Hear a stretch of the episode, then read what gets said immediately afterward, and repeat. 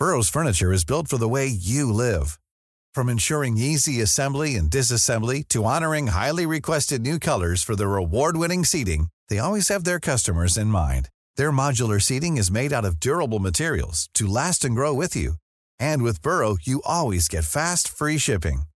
Get up to 60% off during Burrow's Memorial Day sale at burrow.com slash ACAST. That's burrow.com slash ACAST.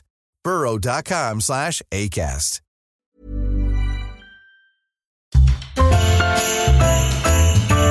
Heraldo Radio, la H se lee, se comparte, se ve y ahora también se escucha. El dedo en la llaga. Había una vez un mundo en el que nadie creía. Un país de historias inexplicables. Una nación con personajes asombrosos. Santo Tomás tenía razón. Hay que ver para creer. El México increíble, las verdades que duelen, la voz de los que callan, el dedo en la llaga. Infórmate, diviértete, enójate y vuelve a empezar. El Heraldo Radio presenta El Dedo en la Llaga con Adriana Delgado.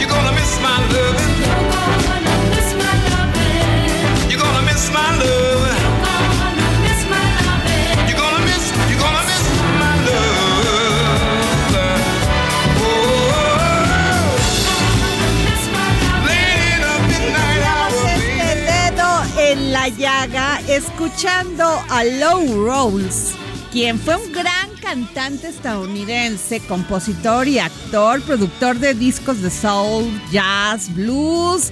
Y déjenme decirles que hoy estoy de manteles largos para iniciar este dedo en la llaga de este martes 5 de diciembre del 2023, porque no tienen idea a quién tengo en esta mesa al gran artista, escultor, artista plástico, escultor Rivelino.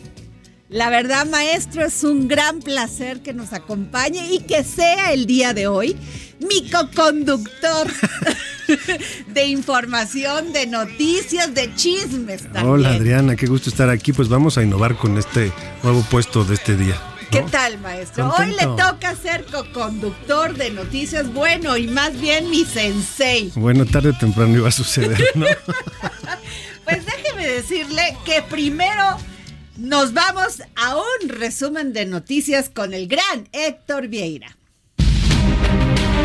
Pese a que los foros de Parlamento abierto para discutir la iniciativa para reducir la jornada laboral de 48 a 48 horas concluyeron el 21 de noviembre, el presidente Andrés Manuel López Obrador pidió extender el debate y sugirió dar más tiempo para votar la iniciativa en el Congreso de la Unión. El presidente López Obrador dijo que los que espían no respetan a nadie. Esto luego de que se diera a conocer que los empresarios Carlos Slim y Germán Larrea fueron presuntamente espiados con Pegasus durante el sexenio pasado. López Obrador celebró que se haya resuelto la crisis política en Nuevo León y que Samuel García haya vuelto como gobernador de la entidad. El jefe del Ejecutivo Federal celebró que el embajador de Estados Unidos en México, Ken Salazar, aceptara que la mayor parte de las armas que usan los cárteles en el territorio nacional provienen de la Unión Americana. Señaló que se trata de un acto de sinceridad y representa la voluntad de las autoridades para atender el problema. López Obrador defendió las inversiones de China en México en la antesala de la reunión que celebrarán esta semana con la secretaria del Tesoro de Estados Unidos, Janet Yellen, y en medio de los señalamientos por el abastecimiento de los cárteles mexicanos de precursores químicos chinos para fabricar el fentanilo.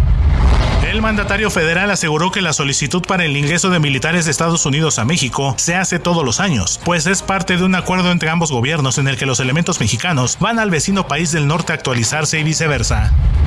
De los 81 países que participaron en el Programa Internacional para la Evaluación de los Estudiantes PISA, que realiza la Organización para la Cooperación y el Desarrollo Económico SOCDE, a estudiantes de 15 años, México ocupó el sitio 51 en matemáticas, lectura y ciencias. Reporte destaca que si bien en 2022 los países se enfrentaban a unos impactos negativos de la pandemia de COVID-19, resulta impreciso culpar al confinamiento como la única causa de la caída en los puntajes. De acuerdo con los resultados revelados este lunes por la OCDE en matemáticas, México logró 395 puntos, por lo que retrocedió 14 puntos ya que en 2018 en esta asignatura obtuvo 409 unidades. Y regresamos aquí al dedo. En la llegada son las 3 de la tarde con 6 minutos y está en esta mesa el maestro Rivelino, pues con toda su sabiduría, su conocimiento, pero en este momento no va a ser del arte. No, hoy nos va a tocar, te digo, innovar. Así ¿no? es. Darnos su experiencia, su conocimiento sobre puntos muy importantes como este, maestro. ¿Qué le parece que esta prueba PISA que hace la OCDE sobre la educación en México, los niños mexicanos están reprobados en matemáticas? Alcanzamos el lugar número 20 de todo el mundo de los países que integran la OSD, o sea, reprobados. Y esto, maestro, lo sabíamos desde que salieron los libros de texto gra- gratuitos de la Secretaría de Educación que hubo, que en este generó tanta polémica y donde se decía que lo que menos le ponían atención, a lo que menos le ponían atención, era a las matemáticas. Pues era casi una predicción, ¿no? Era ya- una predicción. Si ya teníamos un- unos libros que no iban a poner atención a las matemáticas, lo que faltaba era que los niños sacaran esas calificaciones, ¿no? Incluso, y usted lo debe saber, porque usted es un gran escultor, las matemáticas pues hacen más fácil la vida, orde- ordena el caos y usted como escultor sabe lo importante que son las matemáticas también en el arte. Es que en la escuela siempre creemos que no las vamos a usar, que Así no es. va a ser como tan necesario que con que sepamos las cuatro o cinco operaciones básicas es suficiente. Pero todos son números en esta vida y todos son cuentas en esta vida y todos son cálculos en esta vida. Pero en una en un gobierno que cree que la educación debe de ser humanista, Pues ahí es donde fallan los cálculos. ¿no? Ahí es donde fallan los cálculos y sobre todo con niños que se enfrentan a un mundo globalizado. Un niño, un niño que se enfrenta a la tecnología y que donde no se le pone atención a las matemáticas y a la ciencia. Yo creo que siempre es una gran deuda que no se le ponga atención a lo académico en todos los rubros. Y las matemáticas es parte de lo básico académico de lo que hay que ponerle atención. Si no sabemos hacer cuentas en un país, pues tampoco sabemos a dónde vamos muy claramente, ¿no? Y menos ser competitivos en tantas carreras que ocupan conocer, tener el conocimiento de las ciencias y de las matemáticas. La educación sigue siendo un gran pendiente en este país. Así es. Y bueno, también tengo en la línea, maestro Rivelino, a Kenia López Rabadán, jefa de oficina de la precampaña de Xochitl Galvez. ¿Cómo está, senadora? Un gusto saludarte, querida Adriana. Muy contenta, la verdad es que hoy el equipo de Xochitl Galvez demuestra que es inteligente, que es valiente, que va a convencer a millones de mexicanos. Un, sin lugar a dudas, un evento importante, la presentación hoy del equipo de organización de quien yo digo y estoy convencida que millones de mexicanos dirán es la próxima presidenta de este país. Y Kenia, antes de pasar a este tema, senadora, usted hizo una predicción sobre el tema de los libros de texto. Hoy lo comprueba esta prueba PISA de que los niños en México están reprobados en matemáticas. Ah, Sin lugar a dudas, y lo platicamos en su momento, el problema de un gobierno como este populista, que no piensa en los niños y en los jóvenes, en su educación, en su prosperidad, sino solamente está pensando en votos y en cómo ganar una elección sin pensar en la prioridad de las personas, pues genera esto. Lo que está diciendo la prueba PISA es que los niños no tienen hoy la posibilidad de salir adelante, los niños no tienen la posibilidad de ser co- competitivos, de tener un buen trabajo y de, por supuesto, ser felices, que de eso se trata en esta vida. A mí me parece impresionante cómo el presidente de la República no le destina tiempo a esto, que sí es importante, y sí le destina muchísimo tiempo a la politiquería. Pues ahí está, usted lo dijo y lo dijo muy bien hace más de seis meses. Y bueno, y pasamos a esto que es la precampaña, el equipo que va a acompañar en la precampaña a Xochitl Galvez. Y me llama la atención porque, bueno, era obvio que tenían que hacer una sinergia con todos los partidos que integran esta coalición. Eh, y usted como jefa de oficina de esta precampaña, Kenia, veo a este a personas como Rolando Zapata Bello, veo a varios del PRI como eh, Rubén Moreira. Yo le quiero hacer esta pregunta, senadora. Eh, el PRI pues ya demostró que no avanzó nada electoralmente. ¿Usted confía en estas posiciones tan importantes de la, de la precampaña de Xochitl Galvez para que sea exitosa y se lo encomiendan al PRD y al PRI? estamos en una precampaña que justamente se trata de convencer a los partidos aliados, me refiero a panistas, priistas, perredistas, y también a todos aquellos simpatizantes que por supuesto saben que es necesario un cambio de gobierno, un cambio que mejore la calidad de vida de las personas. Déjame decirte que por supuesto, pues eh, lo, primero que te diría, estoy muy feliz de que haya un equipo de trabajo en donde haya una gran cantidad de mujeres, querida Adriana, es una parte trascendente, está Josefina Vázquez Mota, está Carolina Vigiano, está Alejandra Latapí, hay muchísimas mujeres, Alejandra Rojo de la Vega, hay muchísimas mujeres que han demostrado que se puede salir adelante, que ante cualquier tipo de, problema, llámale tú en lo local, en lo estatal o en lo nacional, se puede salir adelante si se ocupa inteligencia y se ocupa corazón. Yo estoy muy contenta por este equipo de trabajo, porque además y sobre todo es un equipo que demuestra que tenemos una ruta clara para que los mexicanos puedan vivir mejor. Hay personas identificadas con experiencia, con resultados, con capacidad. Es claro pues que hoy esta esperanza que nosotros hemos dicho tiene Xochitl en las manos se va a materializar con este equipo de trabajo. Ahora, lo que sí me da confianza, senadora Kenia López Rabadán, senadora con licencia, es, es cierto, ¿no? Senadora con licencia. Con la licencia de Dios y del Senado de la República, amiga. A ver, este, Kenia, lo que sí me da mucha confianza es que las mujeres, cuando nos comprometemos y sobre todo con pasión y con emoción, acompañar a alguien en una lucha electoral, nos, nos comprometemos de fondo. Y eso que dice usted es muy importante. El hecho de que estén mujeres como Josefina Vázquez Mota, como Margarita Zavala en la coordinación con la sociedad civil, que este, esté Blanca Alcalá en asuntos migratorios, Alejandra Reynoso en causas sociales, Margarita Martínez Fischer en promoción del voto, que es tan importante, Norma Aceves en atención a personas con discapacidad y sobre todo, pues este le Leticia Barrera Maldonado, enlace con el campo, que eso es vital. Y usted, Kenia, Kenia, como jefa de oficina de la precampaña. Pues sí, sin lugar a ver, necesitamos una sinergia de hombres y mujeres, necesitamos una sinergia de capacidad, necesitamos que hoy México conozca el nombre de Xochitl Gálvez, pero sobre todo que la ame. ¿Qué dicen las encuestas? Que la mitad de los mexicanos, un 40% de los mexicanos no conoce a Xochitl Gálvez.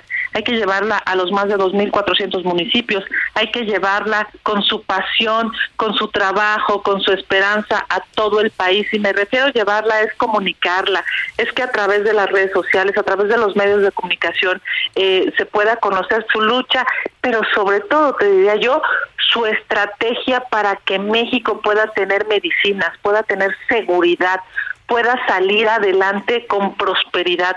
Nosotros claramente representamos esa clase media que todos los días se para a trabajar y que quiere que sus hijos vayan a escuelas de calidad, que quieren tener dignidad en su trabajo, ir en un transporte público eficiente. Sin lugar a dudas, nosotros hoy estamos convencidos, convencidas de la mano cada uno de nosotros, que es hoy Xochil Gálvez que tiene la esperanza en sus manos. Ahora, una pregunta, Kenia. Está conmigo aquí el maestro Rivelino, gran escultor, gran artista plástico. Y Maestro, una de las preocupaciones precisamente que yo entiendo que es en esta precampaña no puede haber propuestas, pero una, una cuestión que sí preocupa es el tema de la cultura en México. Yo vi Kenia, hola Kenia, yo vi que Consuelo Saiza se había sumado, ¿no? Al, al, equipo. Y, Efectivamente. Y supongo que sí tienen un, un gran espacio y atención para el mundo de la cultura en un país como el nuestro, ¿no? Pues déjame decirte que para nosotros es una prioridad. Un niño que toca un instrumento dejará de tocar un arma. Un niño que tiene la posibilidad de acceder a una disciplina artística, el teatro, el cine, la música, la danza, cualquier disciplina artística en este país, tendrá más posibilidades de trabajar en equipo, de tener disciplina en su vida, de poder entender las cosas eh, mejor y que, por supuesto, ayudan a toda la comunidad. Sin lugar a dudas, la cultura ser una prioridad. Hoy queda claro que para este gobierno, como no es la prioridad las medicinas, tampoco es la prioridad la seguridad, tampoco es la prioridad la cultura y ahí vemos cómo estos eh, presupuestos de cultura cada vez están más lastimados por un gobierno que prefiere tirar el dinero en una refinería que no refina nada, en lugar de darle a los niños, a los jóvenes, a los adultos la posibilidad de acceder a un espacio cultural. Ojalá que así sea. Pues muchas gracias, Kenia López Rabadán, jefa de la oficina de la precampaña de Xochitl Galvez. Gracias por tomarnos la llamada. Muchas gracias, querida Adriana. Un abrazo a ti, a tu auditorio. Un abrazo, bonita tarde. Gracias. Y tengo en la línea a mi querido José Antonio Crespo, historiador y analista político. José Antonio, he seguido muy de cerca tus columnas y la verdad, muy claras y contundentes. Y mi pregunta sería de eh, este, después de esto, Dante Delgado dice, muy pronto van a saber lo que es meterse con movimiento ciudadano. ¿Tú qué piensas? El maestro, el doctor Crespo, creo que se nos fue. ¿Cómo ves después de toda esta, este fin de semana que tuvo telenovela.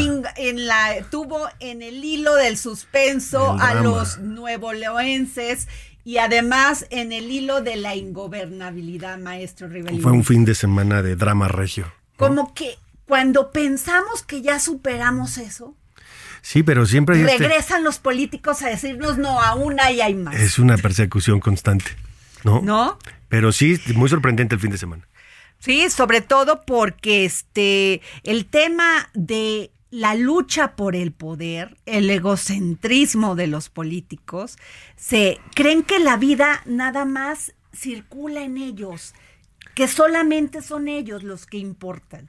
Pues ya viste cómo solucionaron al final de cuentas, entre ellos también. Ellos lo destruyen y ellos lo construyen. Exacto, así es. Maestro Crespo, gracias por tomarnos la llamada y le decía yo que este después de seguir este sus columnas en el Universal, me queda muy claro esta, esta amenaza que lanza Dante Delgado que dice muy pronto van a saber lo que es meterse con movimiento ciudadano. Ellos están suponiendo y diciendo que desde luego, y, aseguran que pasó en el caso de Samuel en escasos 10 días, que ellos van a rebasar a Xochitl Galvez. Y de ahí, quién sabe, a lo mejor se podrían acercar a Claudia, pero que desde luego quedarían en segundo lugar. Es algo que yo veo muy improbable, que yo siempre lo he visto muy improbable, pero después de lo que pasó en estos días en Nuevo León, después del zafarrancho, después de ver a los eh, miembros del Movimiento Ciudadano tomando el Congreso con bombas de gas para impedir que se, nombrara el gobierno interino, de acuerdo con la Constitución, yo creo que fue un saldo negativo en la imagen del movimiento ciudadano.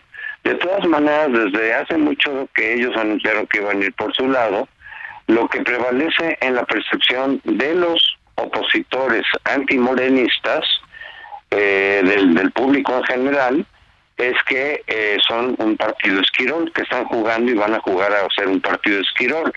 Y alguien puede decir, bueno, pues sí, los antimorenistas podrán pensar eso. Bueno, es que ese es el electorado natural del Movimiento Ciudadano. Son clases medias opositoras porque porque se presentan como partido de oposición también. Y entonces, y ahora después que hemos visto esto, donde además Samuel recibió muchas porras, apoyos de diferentes ideólogos, de diferentes eh, corifeos de, de, de Morena y del propio López Obrador, pues ya queda muy claro que efectivamente el propósito es ese, ya no es especulación. Eh, lo- el propio López Obrador dijo de lo que se trata es de que le quite votos a Samuel, ya ahora ya no es Samuel, ya, pues, ya veremos quién es el candidato, pero López Obrador nos lo explicó con toda claridad, de lo que se trata es de quitarles votos a las clases medias opositoras Claro. para facilitar el triunfo de Claudia Sheinbaum. Si eso lo avala Movimiento Ciudadano, pues ¿por qué se extraña de que lo veamos como un caballo de Troya? Claro, claro. Maestro y este doctor José Antonio Crespo, eh, ¿qué va a pasar con estos días que Samuel anduvo en campaña?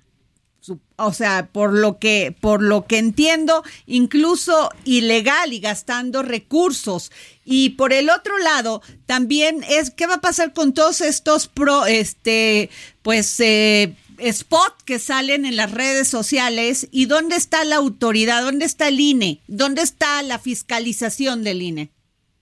Sí, a ver qué nos dice el INE, porque ya es todo un lío legal, ¿no? Como ya había pedido licen- licencia y ya estamos en pre-campaña, en estricto sentido, sí podía eh, hacer esa publicidad, porque ya había pedido licencia él. Lo que pasa es que cuando vio que a diferencia de lo que él esperaba, no iba a poder poner a su a gobernador interino, sino que lo iban a poner los del PRI y el PAN, pues entonces él reculó y dijo, no, pues siempre mejor prefiero renunciar a la, a la ca- candidatura. Pero en estricto sentido, eh, pues él ya estaba en campaña, entonces ahí no... Pero sigue en las redes este spot de, de Movimiento Ciudadano. Bueno, pues ahí sí, ahora sí que las redes son las... Igual nosotros a Sochi le quitaron, le ordenaron que quitara algunos spots en INE y sus seguidores seguimos eh, difundiéndolo por las redes. De- depende de quién las está mandando. Si, si se dijera es el propio Samuel quien sigue, o su equipo, o su gobierno, el que sigue haciendo y promoviendo esos spots, pues sí incurriría en una infracción. Pero si son de los que se hicieron en su momento y los siguen circulando, pues eso sí es una cuestión del público. Ok. Maestro, ¿qué piensa de esta presentación que hizo la precandidata a la presidencia de la República por la, eh, por la Alianza Va por México, Xochitl Galvez?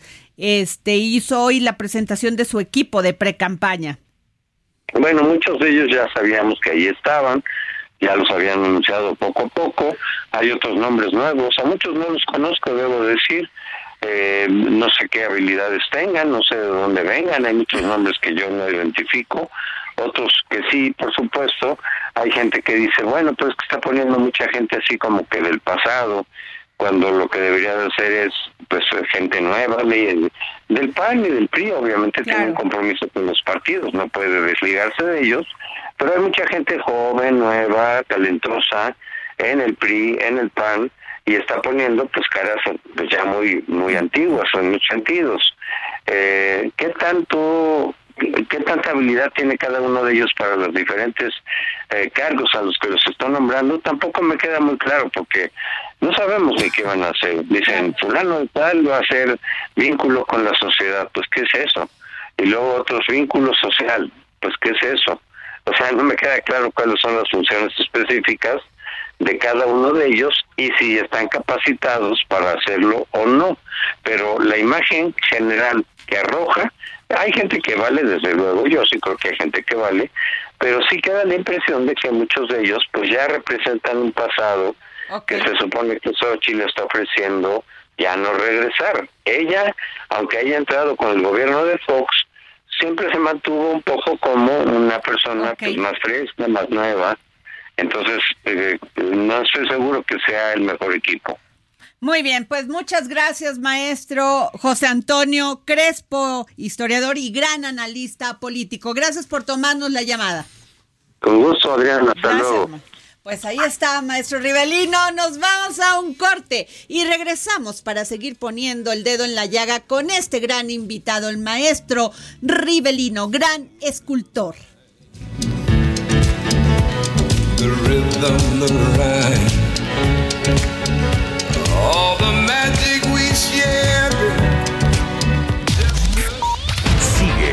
Adriana Delgado en su cuenta de Twitter. arroba Adri Delgado Ruiz. Además, te invitamos a enviar tus opiniones y comentarios en texto o por mensaje de audio a través de WhatsApp al 55 2544 3334.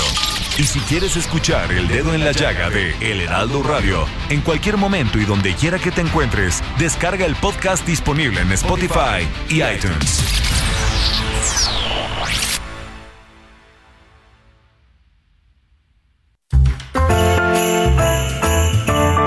Heraldo Radio, la H se lee, se comparte, se ve y ahora también se escucha.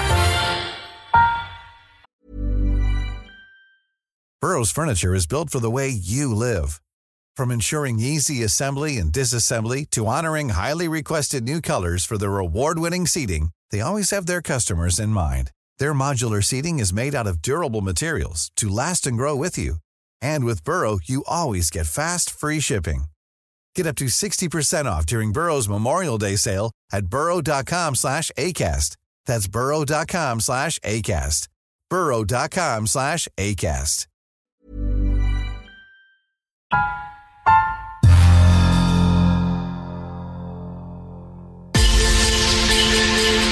Escucha la H, Heraldo Radio.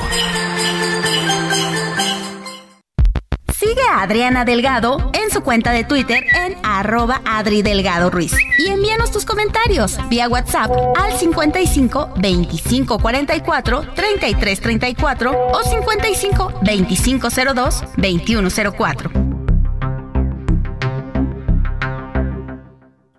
Y regresamos aquí al dedo en la llaga, son las 3 de la tarde con 31 minutos y tengo en la línea a Ramsés Pech, analista experto en la industria de hidrocarburos, energía y economía. Ramsés, y en esta ocasión por este artículo que escribiste, el adviento, los salarios para el 2024, y hago también nota de lo que dice eh, Sergio Sarmiento discutiendo precisamente este tema del alza de los salarios y dice lo más difícil de una alza excesiva del mínimo es el daño que hace a los más pobres, a quienes tienen menos posibilidades de conseguir un empleo formal, mi querido Ramsés.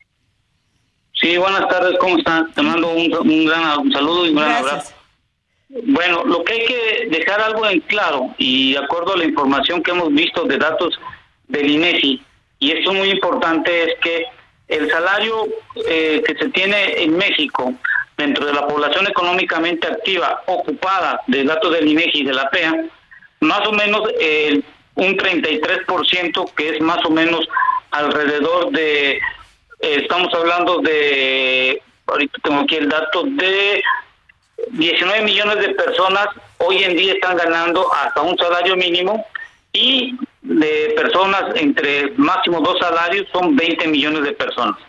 Pero cuando me voy a los datos del Seguro Social, indican que la gente que está ganando eh, hasta dos salarios casi son 13 millones, es casi el 59% del total de las personas que están hoy en día. Hoy estamos viendo que va a haber un aumento del 20% en el salario mínimo. Lo digo y lo sostengo, no sirve de nada ¿Por qué no sirve de nada? Porque vamos a esperar la inflación que llamamos la cuesta de enero, cuánto se va a subir y esta subida de precios ya los tenemos un acumulado en la canasta básica y las tasas de interés que tienen los bancos centrales están afectando tanto en tarjetas de crédito, comercio, hipotecas y sobre todo en los costos que se tienen.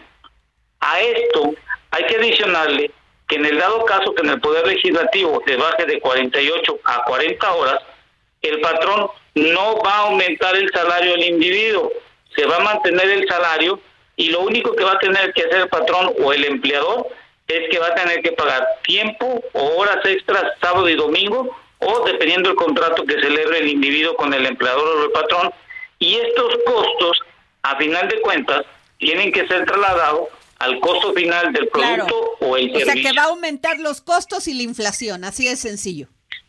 Así de sencillo. Y lo que más me llama mucho la atención ya es de lo siguiente.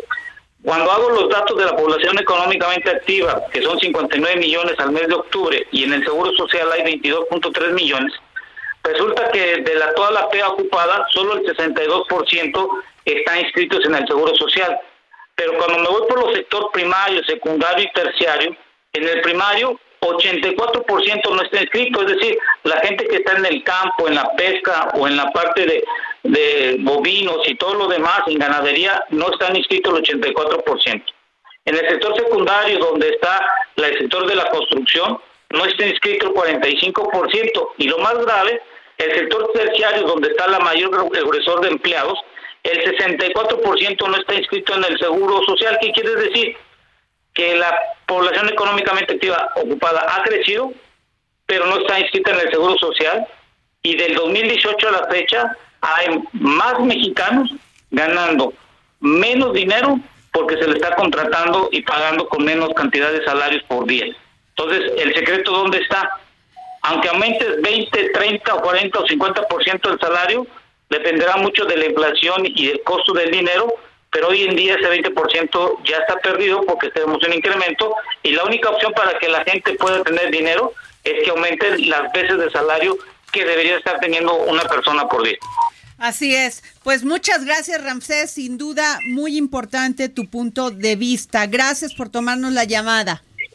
Gracias, que tenga buena tarde. Bueno, y este, y qué les cuento que el fuerte de Bacalar fue sede del 25 Fandango por la lectura como parte de la Estrategia Nacional para la Promoción de la Lectura con la presencia de la doctora Beatriz Gutiérrez Müller, esposa del presidente Andrés Manuel López Obrador, de la, y la gobernadora Mara Lezama y funcionarios federales y estatales. Y es que los fandangos por la lectura son eventos culturales en los que se realizan lecturas en voz alta, talleres y música. Y su objetivo es resaltar la producción literaria de las regiones de México y de países hermanos. En este caso le tocó a Belice, cuyo embajador Oscar Lorenzo Arnold y la primera dama Rosana Briseño estuvieron y participaron en Bacalar. Pues muy bien, qué padre cuando hay cultura, maestro Rivelina. Pues me quedé pensando que es una hazaña lo que hace México a nivel cultural, con, con el, a veces el poco o nada apoyo que hay para, para todos los sectores de la cultura.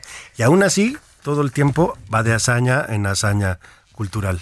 Y es terrible, ¿no? Porque finalmente cuántos niños quieren allegarse a la cultura, quieren acercarse, quieren, nacen con esa, pues con ese deseo de ser artistas y sencillamente no tienen la oportunidad en este país. A mí se me acercan de todas las edades y los niños siempre están ávidos de querer aprender cosas que tengan que ver con el arte y me preguntan en dónde y uno tiene que redirigirlos y como te digo son hazañas las que hacen los organizadores. Así es. Bueno, y eh, fíjense que la Policía Ciudadana y Popular de eh,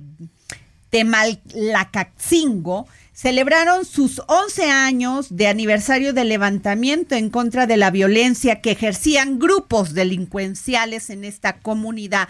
Y tengo en la línea a Juan Guevara Ayala, comandante de la policía de Olinalá. ¿Cómo está, este comandante? Bien, gracias a Dios. Sin duda alguna, muy bien, gracias. Sin duda alguna, ustedes lograron reducir en un 85% por ciento, los secuestros, robos y asesinatos en los últimos 11 años, o sea, cuando tomaron ustedes el control. Así es. Don Juan. Mande. ¿Nos puede decir qué fue, qué fue lo que hicieron? ¿Cómo lo lograron? Pues eh, le voy a ser sincero, ¿cómo lo logramos? Haciendo marchas y este, juntándonos todo el pueblo y alrededor, sus municipios. Y redujeron el 85% de los secuestros, robos y asesinatos, don Juan. Así es, robos de carros y todo eso. ¿Qué le ha dicho el gobierno del estado? Porque con ustedes sencillamente no se meten.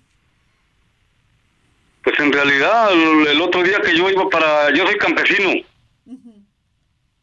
El otro día que iba yo para mi, mi, siembra, estaban por allí, tenían un retén por ahí en un lugar, en un paraje que le dicen el libramiento. Y estaban los soldados y estaba la estatal. Y en realidad les soy sincero, pues me querían desarmar, pues, pero les dije que por qué. Yo no he andado haciendo nada malo a nadie. Yo únicamente, quien me pide el apoyo, yo se lo doy. yo he estado en muchas cosas de, de este, de, gente que ha secuestrado, la, la he buscado y gracias a Dios lo he logrado porque he rescatado tres, cuatro gentes.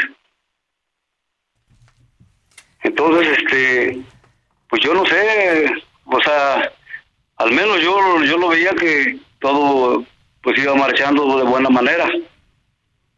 Yo no sé hoy que ya hay otros problemas diferentes de otras comunitarias. Siente, ¿Siente usted temor, comandante de la policía de Olinalá, don Juan Guevara, ante, pues lograron, tienen este éxito de haber, pues ya acabado con los robos y los asesinatos que se daban en esta zona, porque se unieron como comunidad. ¿Siente miedo usted de, de grupos externos que pudiesen ir a, a, este, a generar violencia en su zona? Pues la verdad le soy sincero. Este, miedo, miedo no, porque al principio cuando yo me levanté, yo me levanté desde que se levantó Linalá. Y yo este, a mí me, yo tuve muchas amenazas de muerte, incluso en una ocasión me hablaron por teléfono a las nueve de la noche y pues mi esposa ya estaba llorando porque querían 150 mil pesos y hablaron que si no este, iban a matar a mi hija que la tenían secuestrada. Y le, y le contesté yo que dónde la tenían y me dijo él que la, que, la tenían en su poder pues y que y empezó a llorar por en el teléfono. Y yo le dije sabes qué pues yo te voy a dar, te voy a decir una cosa le digo si si mi hija anda a estas horas en la calle pues ahí hazle lo que lo que tú quieras porque yo a mi familia nunca la dejo que ande en la calle le digo estas horas y le voy a ser sincero me empecé a reír porque yo no tengo hijas yo solamente tengo cuatro hombres Wow, o sea, lo querían amenazar de estas llamadas de extorsión que llaman así al azar a las personas. Ajá. Híjole, qué duro, don Juan Guevara, pero lo que sí es una realidad es que ustedes sí lograron esto para su comunidad y están celebrando sus 11 años de aniversario del levantamiento en contra de la Así es. Y podríamos decir que eso debería de ser parte de pues de, de, lo que nos debería de dar el Estado y ustedes lo lograron como comunidad. Así es. Pues muchas gracias, gracias don Juan Guevara, ya la comandante de la policía. Sí, ahorita, ahorita, nomás le voy a decir, ahorita incluso tengo, tengo este orden de aprehensión, tengo dos hijos que están en Estados Unidos Ajá. y quieren que yo saque mi, mi, este, mi pasaporte para ir, pero pues no se puede porque tengo esas órdenes de aprehensión por cosas injustas que yo no hice. O sea, lo único que ha hecho usted es proteger a su comunidad. Así es. Así es. Pues ya lo dijo usted en estos micrófonos y se lo agradezco, don Juan Guevara. Gracias. Ok. Gracias. Pues ok, sale. Que esté bien y cuídese. Gracias. Personas que se defienden solas, que eh, defienden a su comunidad. Ese es el otro México que hay que voltear a ver. Ese ¿no? es el otro México que hay que darle voz. Es una reorganización de ciertos Méxicos para defender su seguridad como no la defiende quien debe.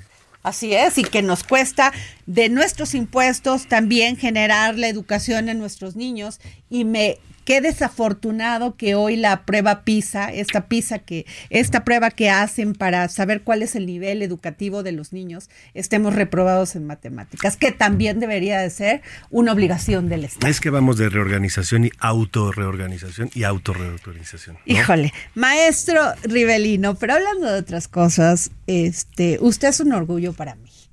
Pues se lo tengo gracias. que decir. Su obra se ha expuesto en todas las, en todo el mundo.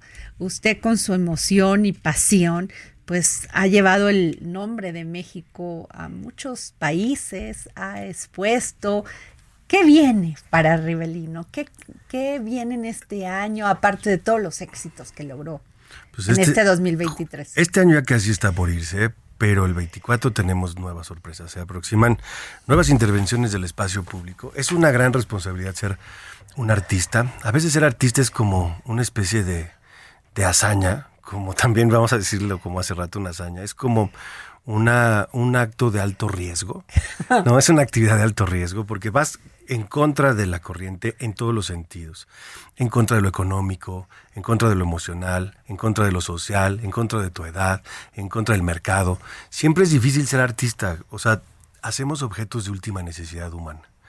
los artistas nos dedicamos a crear objetos que en primera percepción pareciera que no se necesitan. Pero ya cuando te involucras en el mundo del arte, cuando vas a un museo, cuando vas a ver a alguien bailar en un teatro, cuando agarras un buen libro y lo lees con atención y le dedicas el tiempo suficiente, verás que estamos construidos, toda nuestra vida y toda nuestra relación entre seres humanos está construida con eslabones de arte una y otra vez. Estamos construidos con grandes músicos, con grandes cantantes, con artistas que han pintado desde las cavernas para acá y nos cuentan como especie humana. Y es pues ineludible separar al ser humano del arte. Pero aún así, pareciera que no importa, ¿no? Que en la vida cotidiana no es necesario.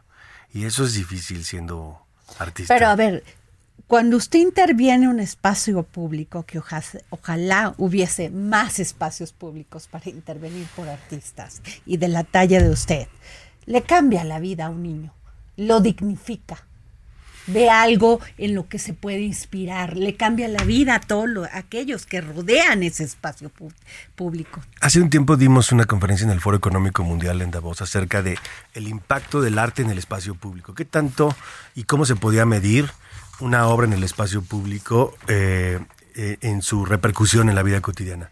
Y terminamos con, con pues grandes experimentos que se han hecho en, en diferentes partes del mundo, desde pintar eh, la calle, eh, las casas de colores, en donde el ánimo cambia, hasta llevar a una gran obra de arte como lo que yo hago, que viene y visita un espacio público, les habla de cómo estamos construidos como sociedad, eh, los acompaña un tiempo, interactúan los niños, adolescentes, personas con discapacidad, pues normalmente tú sabes que trato con eh, temas de, de igualdad y de Así derechos es. humanos. Y después de que interactúan, pues recibo cientos de mensajes, miles de mensajes a veces, de que no esperaban encontrárselo, que dónde pueden ver más cosas. Y a veces les sirve para que las personas que no han ido nunca a un museo o que les intimida el mundo del arte, estas piezas en la calle ayudan como una especie de puente a cruzar esas puertas a veces tan sofisticadas de los museos, ¿no? Maestro, a veces visitar un museo y más en un país que carece de tanta información sobre la cultura, a veces visitar un museo se piensa que es de ciertas clases sociales, que no se allega la cultura a los a las a las clases pues más este más pobres, los voy a decir, o, o sea, me- con menos condiciones mo- no privilegiadas para que no me ataquen ahorita en las redes.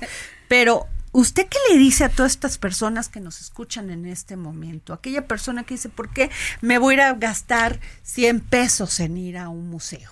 Bueno, creo que no es cierto. Creo que los museos tienen, por ejemplo, un día que pueden entrar gratis. Eh, creo que hay descuentos para estudiantes, hay descuentos para ancianos. Eh, yo creo que más bien eh, el, arte no tiene más que, que sentirse. Esa es la primera regla. O sea, no tiene que entenderse como primera regla. Eso que dice usted, qué importante. ¿Por qué siempre queremos en- entender el arte y tener una perspectiva este, diferente al que tiene incluso el artista? ¿Por qué es importante sentirlo? Porque primero estamos acostumbrados a que la razón lo es todo y no es cierto. La mayor parte de las veces el puente que hay que cruzar, otra vez hablando del puente, es el de las emociones. ¿Por qué estoy aquí? ¿Por qué debo entrar? ¿Por qué si me da curiosidad entrar a un museo no entro? A lo mejor el miedo que tengo no, es al arte, es a otro tipo de experiencias que me han pasado en la vida y yo estoy culpando al museo. El museo, y más los museos en México, hacen una labor súper complicada, sin dinero, no pueden ni siquiera tener... El otro día escuchaba de un museo que no tenía aire acondicionado en las bodegas de las obras maestras. No, que porque la luz no sé qué o porque el aparato no sé cuál no funcionaba. Estamos en un momento complicado económico en donde las obras a veces corren riesgos innecesarios. Adentro hay un drama y afuera en la sociedad también hay un drama. Entonces, no entrar al museo hace que, que también en la labor que hacen, pues desde los custodios, los curadores, los restauradores, los conservadores, tiene sentido si la gente cruza. Si la gente cruza esas puertas, si el boletaje sube o la asistencia sube, el museo cobra mucho más sentido. Es como un infinito, ¿no? Hay que entrar para que pues, el museo pueda mejorar y hay que mejorar el museo para que las personas puedan entrar. Esa es como la idea. Pero si no tienes recursos los, museos de un país, y mira que nuestro país es uno de los, de los países con más museos en el mundo. Hay de todo tipo, no nada más tienes que ir a ver sofisticaciones al MUAC o historia, a- puede ser antropología, por ejemplo, y no te lo acabas en un día. la experiencia del Museo de Antropología es, pues yo creo que de las experiencias más bonitas que puede tener un ser humano eh, en el planeta. Ir a ver un museo como el que tenemos en Chapultepec, que cuenta la historia de nuestro pasado eh, eh, histórico. Pues es, es algo casi mágico. O te puedes ir al Munal y ves toda la historia de- de- del arte reciente, ¿no? De los últimos 100 años y vas pasando por quién lo pintó, cómo lo pintó, cuáles eran los temas, cómo lo enfrentaban los artistas y ves al público interactuar con esas obras. También a veces es, es interesante ir a ver cómo el público reacciona con, con las obras de arte, que es algo que yo hago como, es parte de mi trabajo. ¿Cómo se puede hacer esta sinergia entre la tecnología y el arte? Porque ahora vemos mucho estos espectáculos con grandes pantallas, pero que no te presenta la obra en vivo, no la ves en vivo, sino te presentan grandes pantallas. ¿Usted qué piensa de esto? Yo creo que, eh, estamos en un momento increíble porque mucha gente puede ir al museo en su teléfono. Puede entrar a ver las exposiciones y las pinturas que nunca ah, podrá a lo mejor ver o nunca ha podido ver y puede acercarse y hay zooms de pinturas que no podrías ver tú en vivo. O sea, la tecnología nos permite, nos da y nos quita. Todos los grandes avances nos, nos censuran y nos cercenan una parte a la que estamos acostumbrados, pero nos hacen crecer otra parte. Yo conozco niños que pueden entrar a hablarle a su artista favorito en su Instagram y que sienten que verdaderamente lo hacen y empieza una interacción interesante.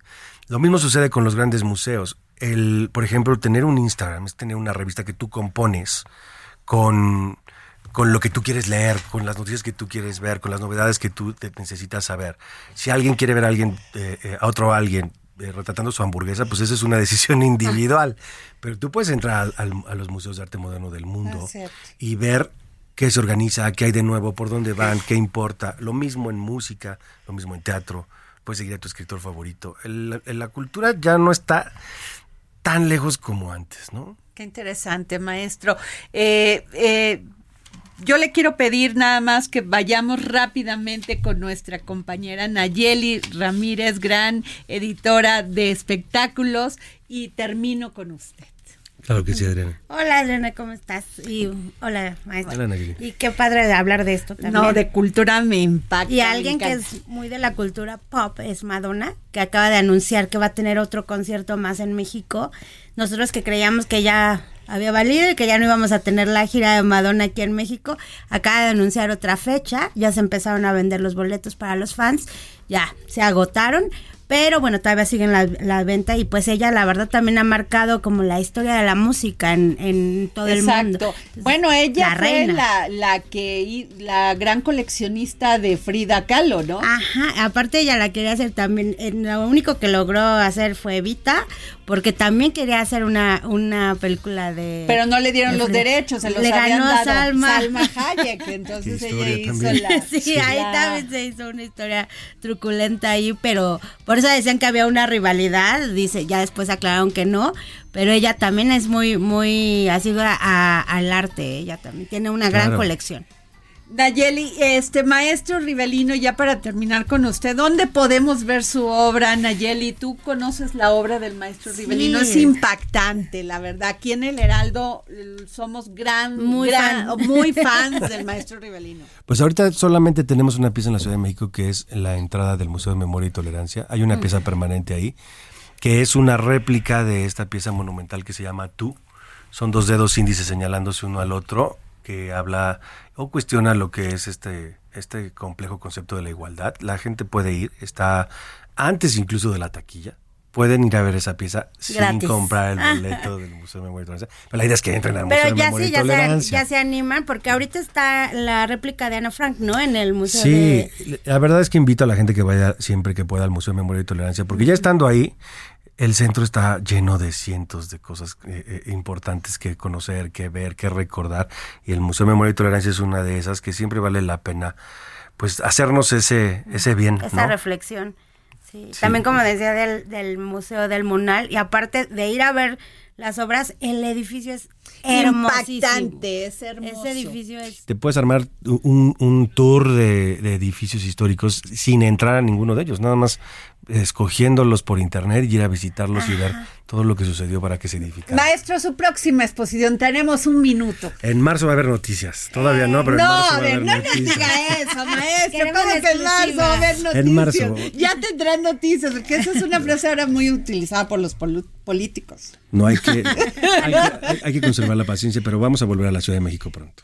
Muchas gracias, Nayeli. Muchas ¿Algún gracias, comentario? No, pues que bueno, ya nos esperaremos a marzo, ni modo, para Pues saber sí, las para noticias. saber cuál es la nueva obra del maestro Rivelino. Lo pueden seguir en sus redes sociales y enterarse cuál es la obra del maestro Rivelino. Se los voy a dejar de tarea por si quieren boletos para el fútbol. Escuchen, ya tendremos noticias.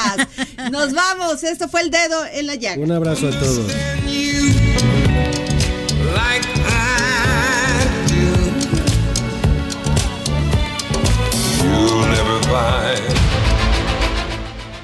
El Heraldo Radio presentó El Dedo en la Llaga con Adriana Delgado.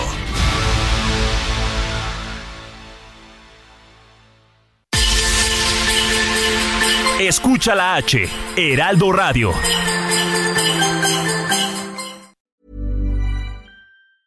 Even when we're on a budget, we still deserve nice things. Quince is a place to scoop up stunning high-end goods for 50 to 80% less than similar brands. They have buttery soft cashmere sweaters starting at $50, luxurious Italian leather bags, and so much more. Plus, Quince only works with factories that use safe, ethical, and responsible manufacturing. Get the high-end goods you'll love without the high price tag with Quince. Go to quince.com slash style for free shipping and 365-day returns.